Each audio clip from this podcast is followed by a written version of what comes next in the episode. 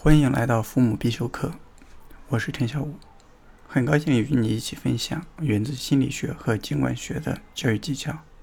今天我们聊聊提高亲子沟通的方法。聊之前，我们依然先来看一个故事。一天吃完晚饭，妈妈对小花说：“今天妈妈有点累了，你去帮妈妈洗碗吧。”小花欣然答应。不一会儿，小花兴高采烈的回来说：“我洗完了。”妈妈去厨房看了一眼，回来对小花说：“你没有洗完呀。”在这个故事中，小花说自己洗完了，意思是她只是把碗洗完了，其他的什么都没有干。而妈妈的期待则是小花把锅碗瓢盆全部洗完，并且把厨房整理干净。这是一个我们经常能够遇见的现象：父母指望孩子照着自己的意思去做，却从来不告诉孩子应该怎么去做。那么到底是什么原因会让父母这样呢？其实很简单，父母在制定规则或者布置任务时，可能已经遭遇了知识的诅咒。这是一个经济学中应用较为广泛的心理学概念。它描述了这样一个状态：我们一旦知道了某事，就无法想象不知道这事的情况发生的原因。我们被自己的知识诅咒了。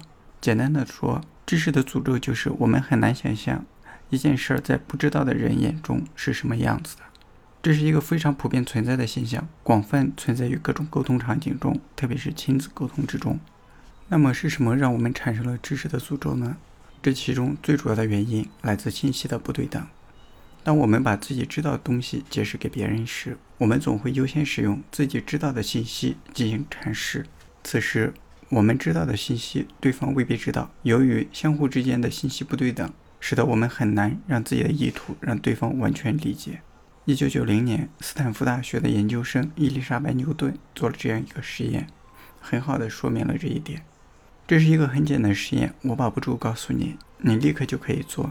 实验分为两个角色，一个人负责用手指在桌面敲击彼此都熟悉的歌曲节奏，一个人负责猜敲出的是什么歌曲，然后看能猜对多少。赶紧和你身边的人做起来吧。做之前，你先猜一下成功的几率有多少。在伊丽莎白的实验中，敲击节奏的人预测对方至少能猜对百分之五十，而实际的成功率仅为百分之二点五。是什么让预测和结果如此悬殊呢？这是因为敲击的人在敲击桌面时，心里已经想起了歌曲的节奏，而负责猜测的人只能听到一片杂乱无章的敲击声。你的实验成功率是多少呢？千万不要把这个实验当成默契度的测试，要不你一定会伤心欲绝的。同样，父母们经常只是告诉孩子自己的期望，而不愿意花时间告诉孩子如何才能达到这一期望。于是，双方之间就产生了一个很大的误区。这个误区就是知识对父母的诅咒。那么，如何消除父母与孩子之间存在的这道诅咒呢？简单来说，就是消除各种不对等的信息。首先，父母应该时刻了解孩子的认知边界，与孩子同步。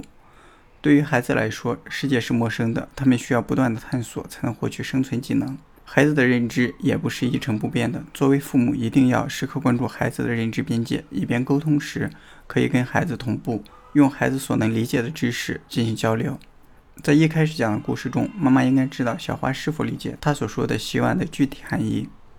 其次，父母在给孩子确定规则、布置任务时，应该确保用语和期望非常明确。父母应该将规则和任务进行细节拆分。尽量做到事无巨细，并且反复确定你跟孩子理解的内容是一致的。在一开始的故事中，妈妈在让小花洗碗时，应该再询问一句：“你知道洗碗都有哪些步骤吗？”进而与孩子同步“洗碗”这个词的明确含义。最后，当孩子做了你不能理解的事情时，应该了解孩子行为的原因。发现孩子做法不对时，不要第一时间下结论，而是积极的跟孩子进行沟通，询问其原因。当你听到孩子解释时，千万不要认作是狡辩，更不要责备孩子为什么连这么简单的事情都不知道、都做不好，而是借机为其扩展认知范围，以便让孩子的认知和你的认知逐渐同步。在开始讲的故事中，妈妈应该借机告诉小花洗碗的步骤都有哪些。做到以上三点，你就可以很好的让孩子理解你的意思，从而不会在亲子沟通中产生问题。在亲子沟通中，你还有哪些好的方法？请在留言区和大家一起分享。